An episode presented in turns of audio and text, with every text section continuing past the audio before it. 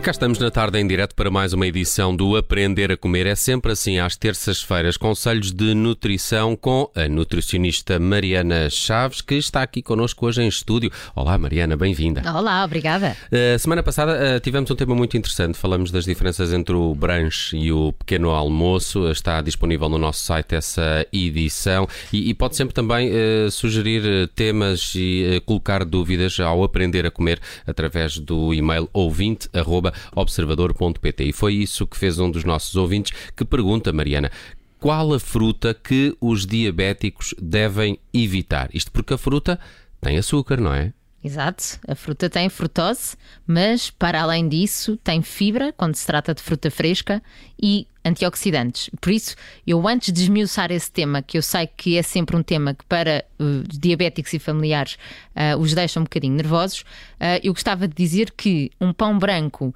fará sempre muito pior que qualquer fruta. Álcool fará sempre muito pior e açúcar fará sempre muito pior. E, portanto, já estamos a falar de um alimento que, em regra, se nós tivermos aqui três cuidados, a meu ver, que devem ser incluídos na alimentação de um diabético. Uhum, uhum. Estes três cuidados, para mim, é as conjugações que fazemos, as quantidades e os timings em que vamos consumir essa fruta. Mas não há nenhuma fruta proibida? Não. Não há nenhuma fruta proibida. Para mim, acho que isso não faz qualquer sentido. Se nós formos aos sites oficiais, portanto, associações de diabéticos, tanto em Portugal como Estados Unidos, Inglaterra, Austrália, não existe lá esse conceito porque não, cá está, mas os outros alimentos que eu falei há pouco, sim, isso com certeza que poderemos considerar ou proibidos ou na, deveriam ser controlados. Mas porquê é que há esta ideia de que a fruta uh, pode ser perigosa para quem é diabético? Porque eu acho que é uma ideia que é, é, é generalizada, mesmo para quem não é. é. diabético, na opinião pública em geral. Sim, sem dúvida. Há essa percepção. Sem dúvida. A fruta uh, tem frutose, portanto é o açúcar da fruta, que é um monossacárido, ou seja, é um açúcar de absorção que poderia dizer que era rápida.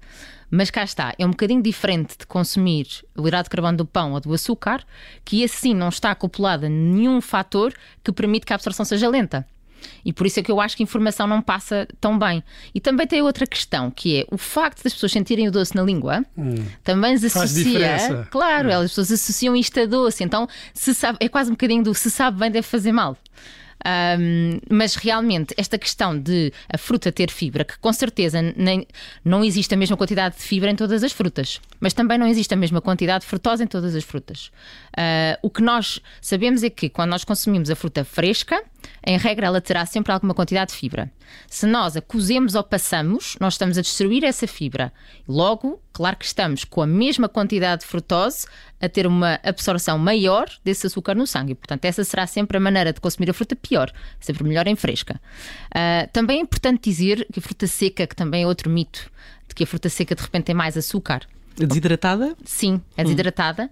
Hum. Uh, exato, fazer aqui um parênteses de que. Não é fruta... é frutos secos. É... Não. Ok. É fruta é. seca, exatamente, onde entra também as passas, não é? Entre uhum. as passas, os figos secos, as tâmaras, uhum. uh, os cranberries. Uh, e aí, nós, se for mesmo só a fruta seca, sem, sem levar nem farinha nem açúcar, porque, por exemplo, o figo típico do Algarve seco muitas vezes leva aquela farinha branca à volta, uhum. e isso, claro, o que já. de mel, não é? Exatamente, mas, mas hoje em dia já existe tanta maneira de desidratar a fruta, tanto aquela que se vende fatiada, como esta eh, que é a fruta bruta uh, desidratada, uh, em que nós temos que pensar aqui: a quantidade de açúcar será igual, mas como de repente retiraram a água, por 100 gramas vai aparecer uma quantidade superior.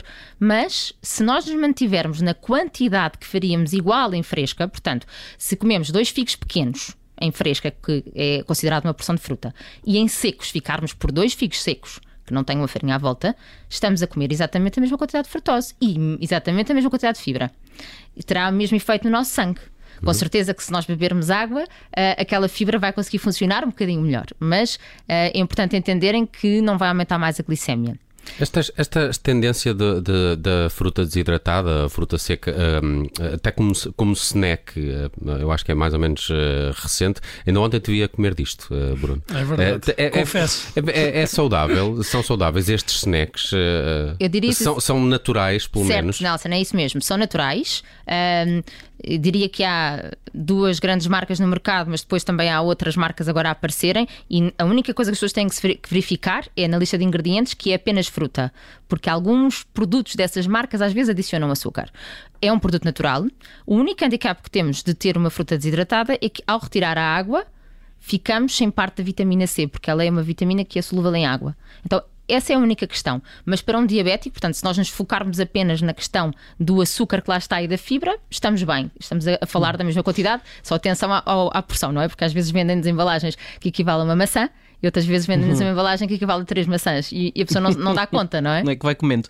Mas uh, se fizermos algumas conjugações uh, entre fruta e. Uh, não sei. Eu por acaso fiquei curioso quando ela falou de conjugações, se ela estava a falar de conjugações de frutas não, é um... ou, ou, fruta com, fruta outra, com coisa, outra coisa. Não é? Não é? Mas é, mas é muito válido isso. E, e fruta com outra coisa vai permitir o quê? vai permitir que não haja uma absorção tão rápida. Exatamente, vai da, reduzir a absorção da, da frutose, neste caso da glucose, exatamente no nosso sangue, porque nós medimos é a glucose, não é? A frutose depois vai se transformar em glucose. E é isso que medimos, a dita glicémia. Portanto, nós associarmos hum, esta fruta a proteína ou a gordura ou a mais fibra, são estes três os compostos que ajudam a retardar a absorção da glicemia.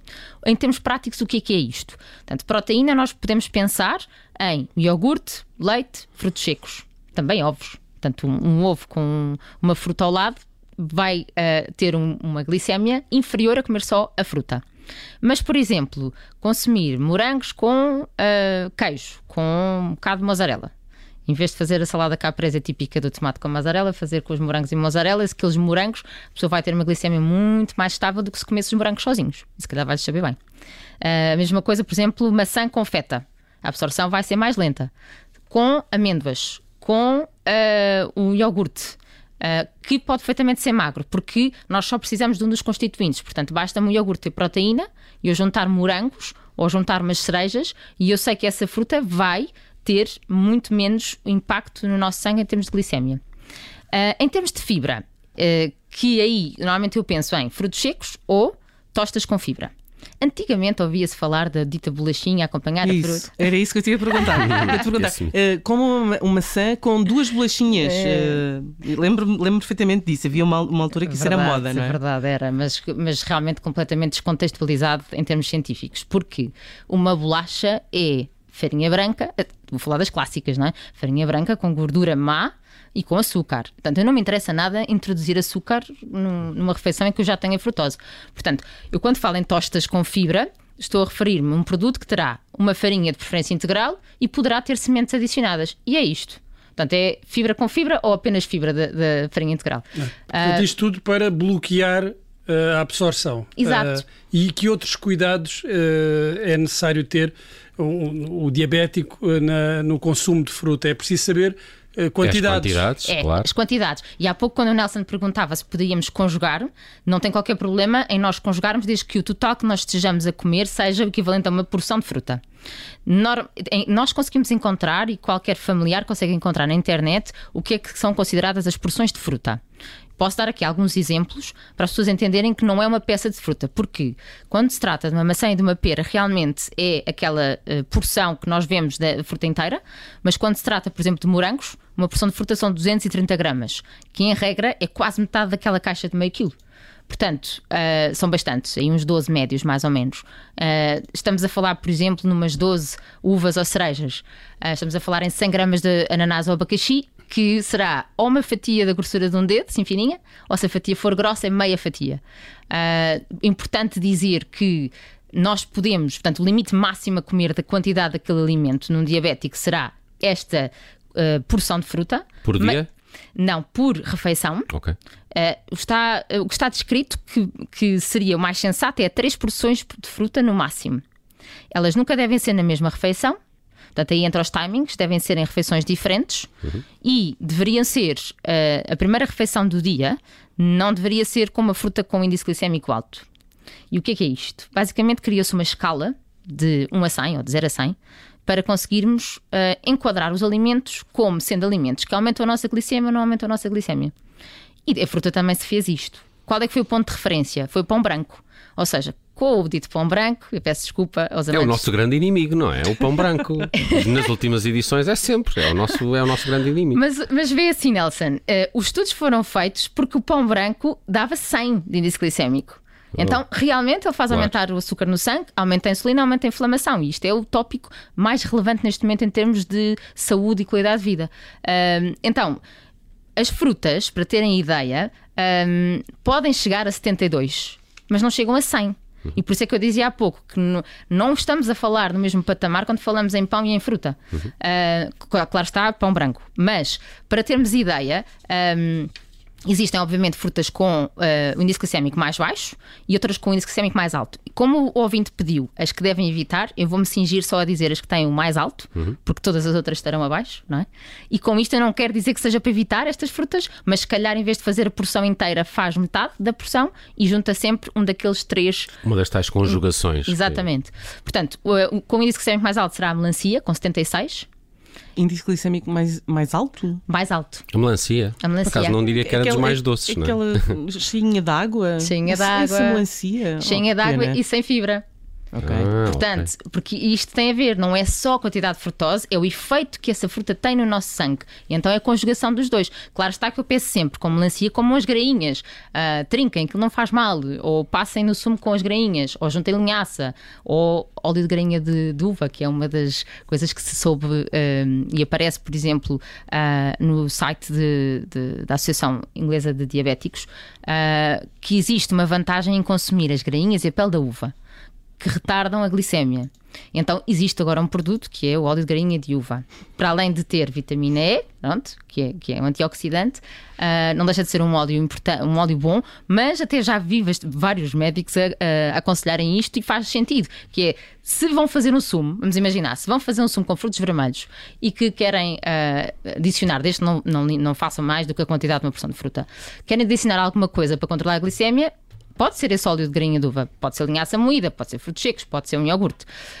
Um, mas isto, voltando aqui para, para dizer que na questão da melancia, estamos a falar de uma talhada de 3 dedos de grossura.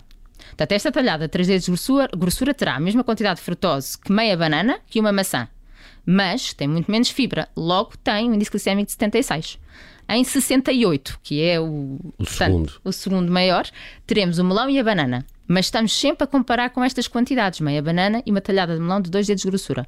E a seguir, cranberries, tâmaras e passas. Uma tâmara das grandes, duas colheres de sopa rasas de passas ou de ditos cranberries, que são os arandos, mas normalmente vê-se assim este nome. Uhum na indústria. Muito bem, já percebemos que uh, há aqui três palavras-chave, não é? Uh, conjugação, uh, quantidades e timings, que era o que falavas no, no do pequeno almoço. É, é, é, é, devemos optar por menos índice glicémico a essa Exatamente. hora. Exatamente. Porque de manhã absorvemos mais. Sim, o que está. Não absorvemos mais, mas o que está definido é que a nossa primeira refeição da manhã como nós vimos com uma glicemia muito estável da noite, não devemos fazer um pico. É importantíssimo mantermos a glicemia estável. Logo, proteína é fundamental para não termos vontades no final do dia e o índice glicémico tem que ser baixo. Portanto, a comer o dito pãozinho branco que não seja no pequeno almoço e a fruta a escolher aqui será, por exemplo, morangos, nésperas, agora nesta época, não é? Frutos vermelhos, papaya, kiwi.